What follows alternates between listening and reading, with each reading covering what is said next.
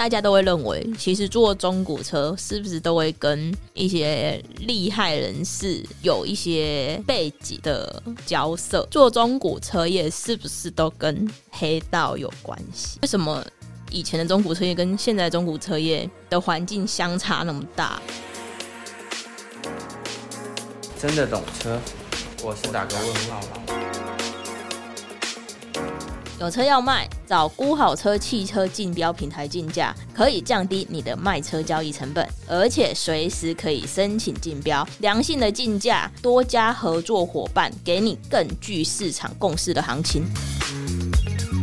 嗨，大家好，我是车业市场派 Elin。听说你要卖车，找估好车汽车竞标平台最快。大家一定都知道，不是，是大家一定都认为。做中古车业是不是都跟黑道有关系？虽然这个议题真的很敏感，呃，我们也不要讲的这么的极端，是应该是说，大家都会认为，其实做中古车是不是都会跟一些厉害人士有一些背景的交涉？其实，呃，我刚开始踏入车业的时候，就是中，我刚开始就踏入中古车业的时候啊，其实我有跟家人讨论过这件事情。那家人的就是反应，其实也是这个反应，甚甚至是他们的担心呐、啊，应该对，应该是说他们的担心，其实也是这个，就是他们会担心的是说，哎，那你踏入这个产业会不会？你所要面对的人啊、事啊，偶尔或者是说会不会跟他们有很多的交涉，然后交友圈，你所看到的人事价值观，会因为你加入这个行业有有所改变、有所变化这样子。诶，其实我不否认这件事情，因为我跟很多的，就是呃，我身边的同温层去聊过这件事。那他们都会认为说，诶，中古车不是都黑道吗？就是一种普世价值。我不知道是不是因为这个观念，是不是因为从新闻媒体来的？其实，在做这集节目之前，诶，我在想说，到底为什么大家会把中古车等于黑道的这个事情去做连结、划等号呢？呃，我就有去那个。看那个新呃，搜就是关键字啊，几个关键字，我大概就是写中古车商纠纷这样，我就打了这个关键字。哎、我就看到一大堆什么杂店呐、就是呃什么说什么中古车商什么因为交易纠纷，然后整场那个展展间展场啊，因为摆摆车嘛，然后就一群年轻人之类的，然后就把那中古车。他们车上的那个店的车玻璃全砸烂的，我就看到好几笔这种新闻，各地区南部、北部、中部、北中南都有。诶，我在在思考这件事情，是因为这因为这样子，因为这些媒体的渲染力而来的。毕竟你一定就是出代机了才会去。上新闻嘛，然后你上了新闻，刚好这题材就又又是以这样子的方式呈现，所以很难让人不把这件事情给联想在一起。尤其在过去，中古车确实是一个利润相对好的行业，还有人家说的黑金财嘛，这个应该也是属于过去，嗯、呃，这个行业被归类为这个部分。那所以我就去思考说，诶，那到底？嗯，为什么以前的中古车业跟现在中古车业的环境相差那么大？然后还有一个，为什么大家都会呃把中古车商去跟黑道这件事情去画上等号？那我觉得其实有几个比较呃比较重点的因素吧。我觉得这重点因素是因为在过去的中古车商，就是大家在听我，因为我有曾曾经在。前面的节目我也分享过，诶，以前在中古车业这个车商这边去发生的一些交易纠纷的一些细节啊，跟一些手法，甚至是利润跟他们怎么去合理化自己的行为，那最后纠纷产生了又怎么怎么怎么处理的？呃，去分享这些内容的时候，其实都有一个共通点，就是因为这个产业它并没有一定的标准，它没有一定的规范在。但这个规范其实就只建立于买卖诚信，还有诚实交易等等，就是这些法律规范之下，拼一个客人不知道，拼一个客户没有发现，就冒着这个风险嘛。诶、欸，反正你不知道，你不会发现，就拼一个这样子。那当你有一天发现，或你有一天知道，诶、欸，这个纠纷就是这样产生，风险出来了，没有赌过的话。这个纠纷就是这样产生的，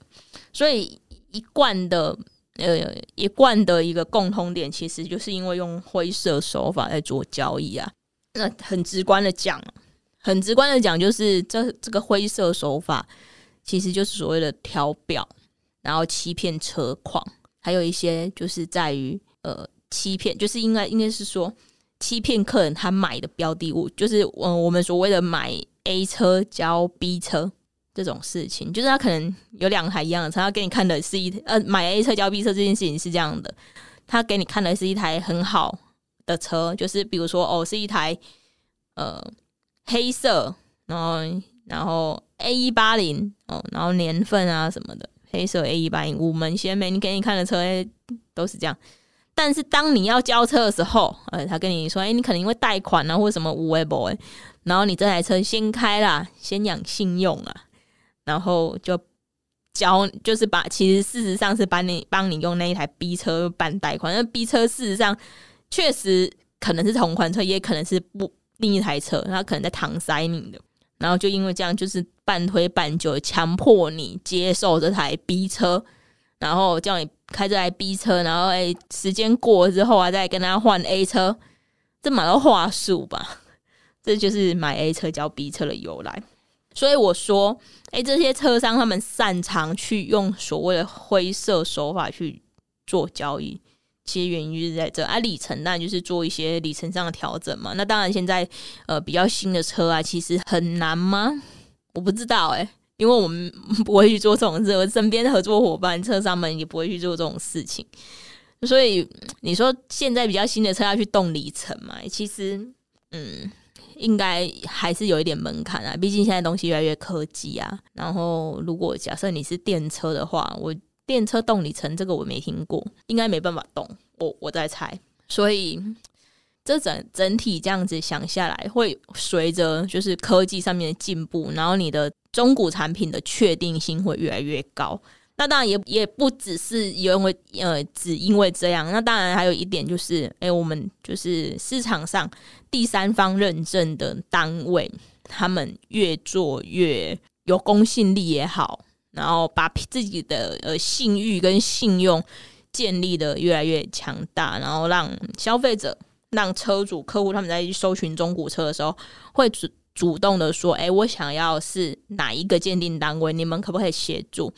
或者是说，哎、我想要呃使用什么认证，或者是说，呃，我这个车有没有做完认证？就是这个观念越来越强大的时候呢，相对的这样子的灰色的手法做交易就会减少很多。就是大家因为资讯透明的关系嘛，其实以前中古车业里卖的就是一个资讯不对等，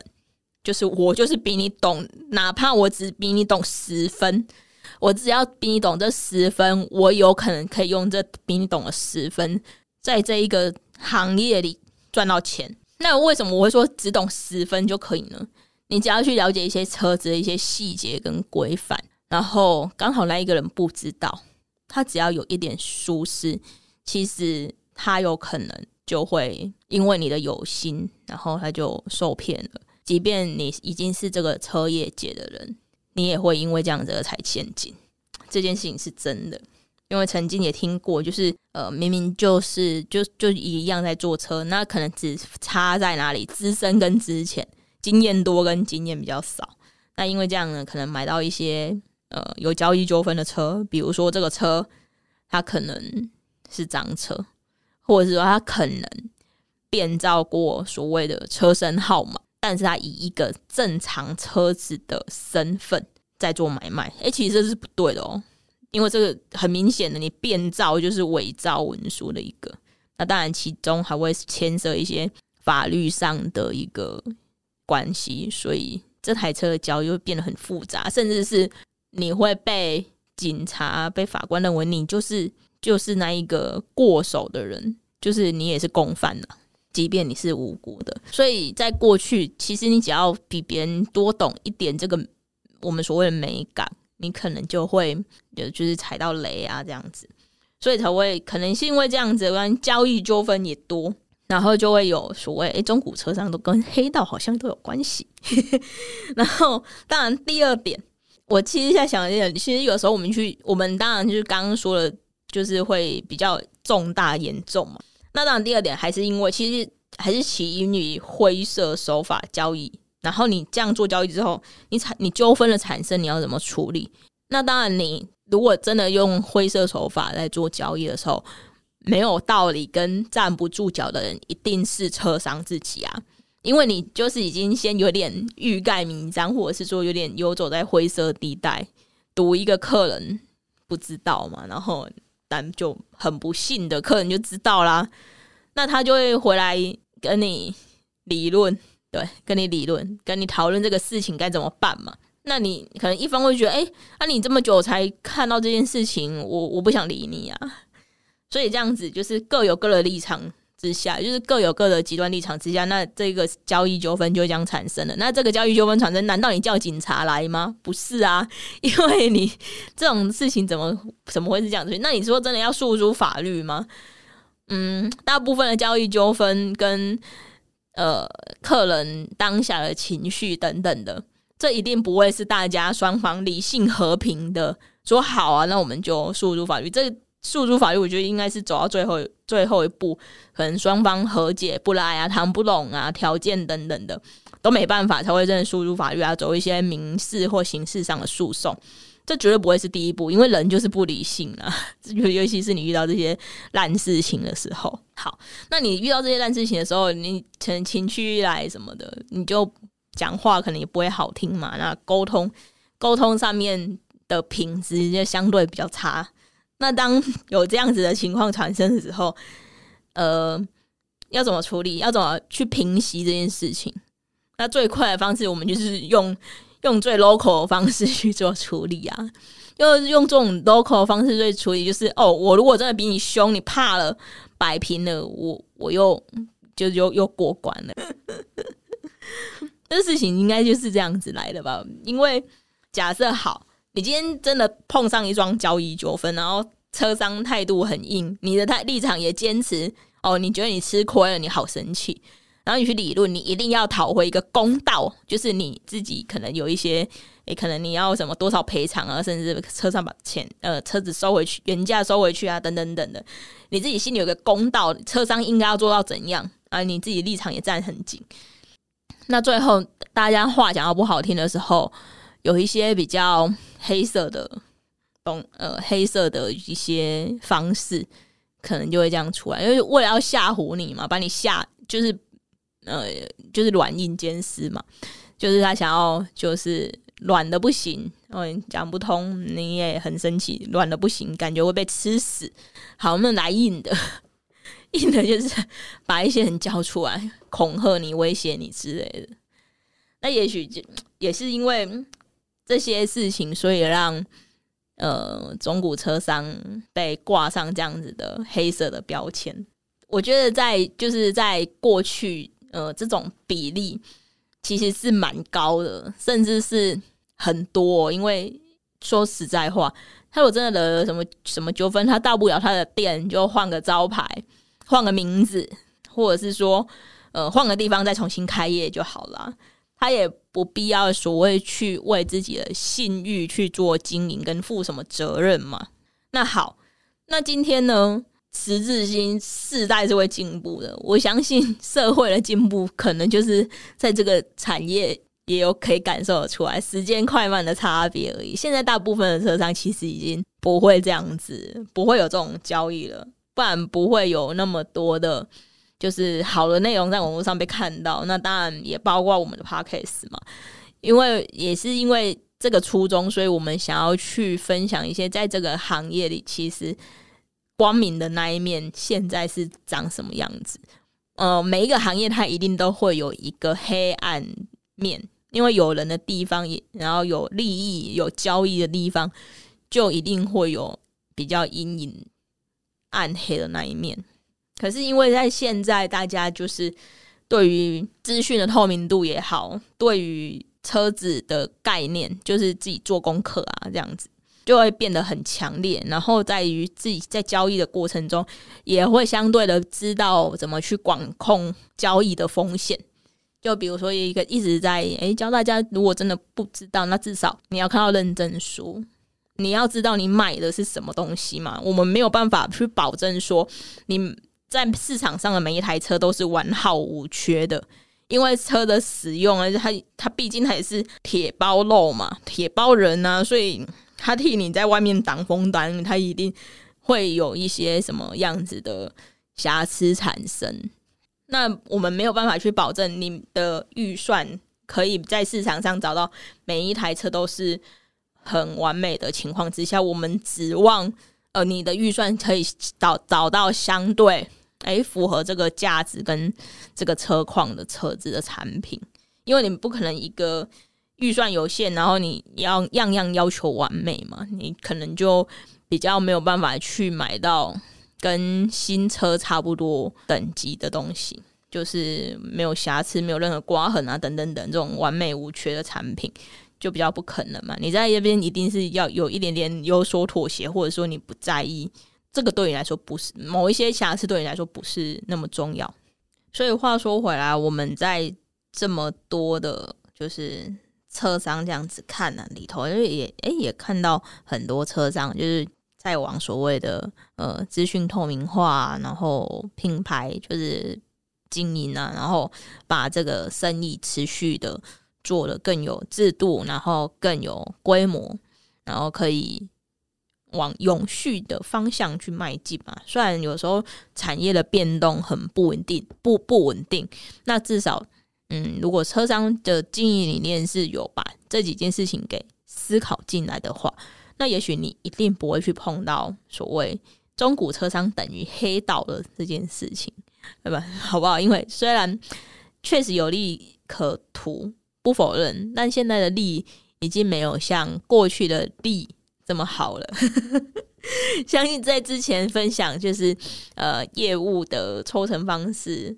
的一些细节里头，大家诶，如果数学不错的话，应该可以。稍微算得出来，中古车业务的一些薪水跟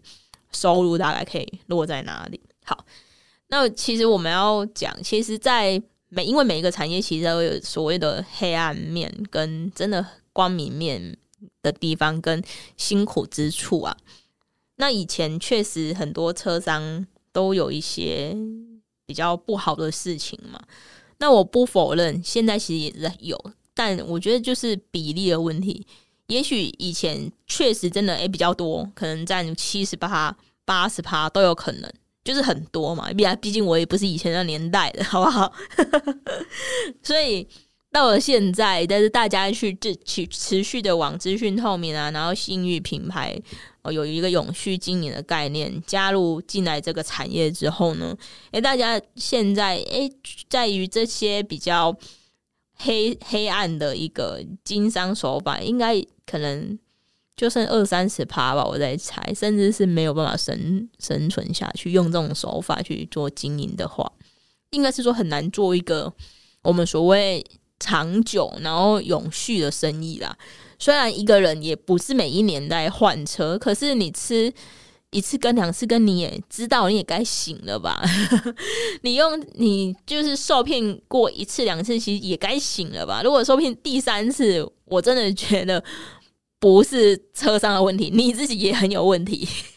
对，因为现在大家买东西是做功课嘛，做功课的功力其实很重要。你没有办法，嗯，就是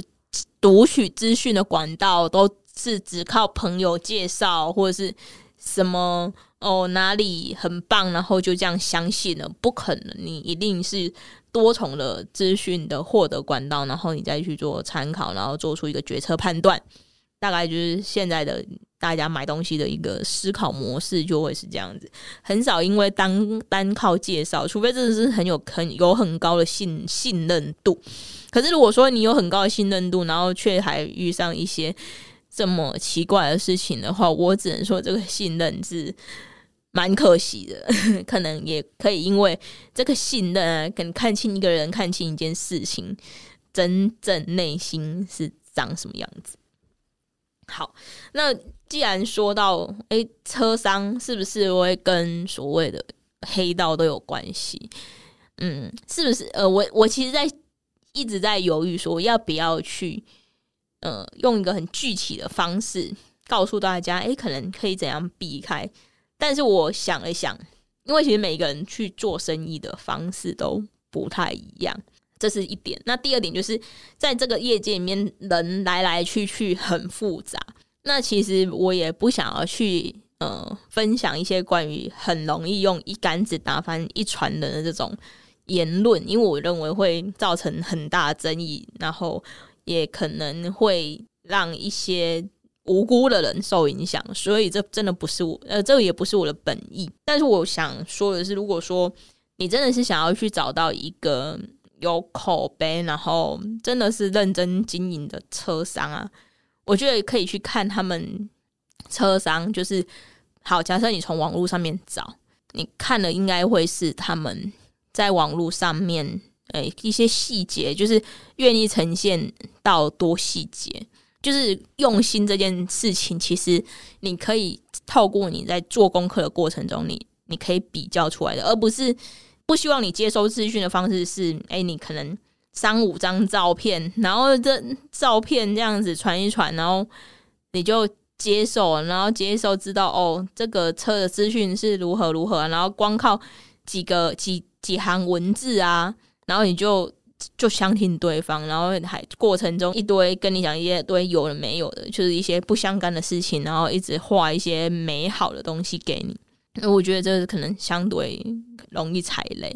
宁可是你可能看了三五间，你去比较说，哎，这一间你可能最初原本接触到这一间，然后跟你原本呃自己可能有口袋名单，然后你在看的那几间有口袋名单，然后你在你哎你在原本跟你原本想要跟他们接洽的那一间，哎比较看看，看大家是不是真的有哪里不一样的地方。我觉得这个很容易看出的端倪跟差异哦。你去仔细看，呃，我们说一些嗯比较随性的车商好了，他们的随性的方式就是可能连一些车子的资讯都不清楚，都需要你用打电话问，转传讯息问，他没有那么的用心想要揭露他产品的资讯。因为他想要靠的是卖一个信任，他卖你的那个信任是要你信任他的一切，然后所有事情给他处理，要你很相信他。你你是用情感在买这个车子，你不是用理性在做决策。所以这样子的车商，我会觉得用这样子的交易对你来说，就是对于买车的车主来说，相对把自己暴露在比较高的风险之下。因为关于信任这件事情，其实。就可以让你承受很多风险，尤其是你买卖的是一台可能几十万到百万的车子，那这个风险对你来说是很大的。那后面发生的纠纷的时候，大家在不愉快，我觉得这样是非常不必要的事情。那当然了，我们也会希望说，就是透过我们的分享啊，然后你自己。越有那一个意识，你可以不用只靠情感或者是信任这件事情来买车，你自己有一个可以做决策的准则，然后你可以在中古车市场，就是你想要去买中古车的时候，你可以多就是更认识这个市场，然后也知道说，哎、其实中古车商也没有真的那么暗黑，然后发生交易纠纷的时候，你只是想要叫人家出来瞧事情。其实也真的不是这样的，就是愿意。现在其实很多车商往品牌面在经营，然后往所谓的呃是就是永续这件事情在经营的时候，我们在想要当消费者在二手车市场买车的时候啊，自然你会遇到这个风险就会相对低。至少你这么说好了，也许有时候有交易纠纷，或是有一些瑕疵状况产生，至少你可以愿意找到呃愿意负责，或是协助你处理，或是用他们的资源协帮助你快速解决你这个问题的车商嘛。这个会比你跟你不知名的人士做交易还要好上很多，大家说对吧？好啦，今天就跟分大家分享到这里，希望这集就是都可以诶、大家厘清一下，诶、到底为什么车商跟黑道总是有一个这个标签在啊？不然有时候诶、介绍自己的产业出去的时候，诶、大家都会有这样子的疑问来反，就是反问我，害我也不知道该怎么去回答。当然，我都会直接把就是 Podcast 哎，请请邀请。加入听众行列，这样子来分享这些事情，也会希望说，哎、我们去再做这一点努力，然后可以在这个产业里面让大家都变得更好，然后让这个行业的人也越来越正向啦。好啦，今天就先这样子啦，拜。今天就这样啦，欢迎到 YouTube 或 Apple Podcast 留言跟我分享曾经在中古车领域遇到的小故事。喜欢的朋友们，帮我到 Apple Podcast 留言加按五颗星，真的懂车。我们下集见。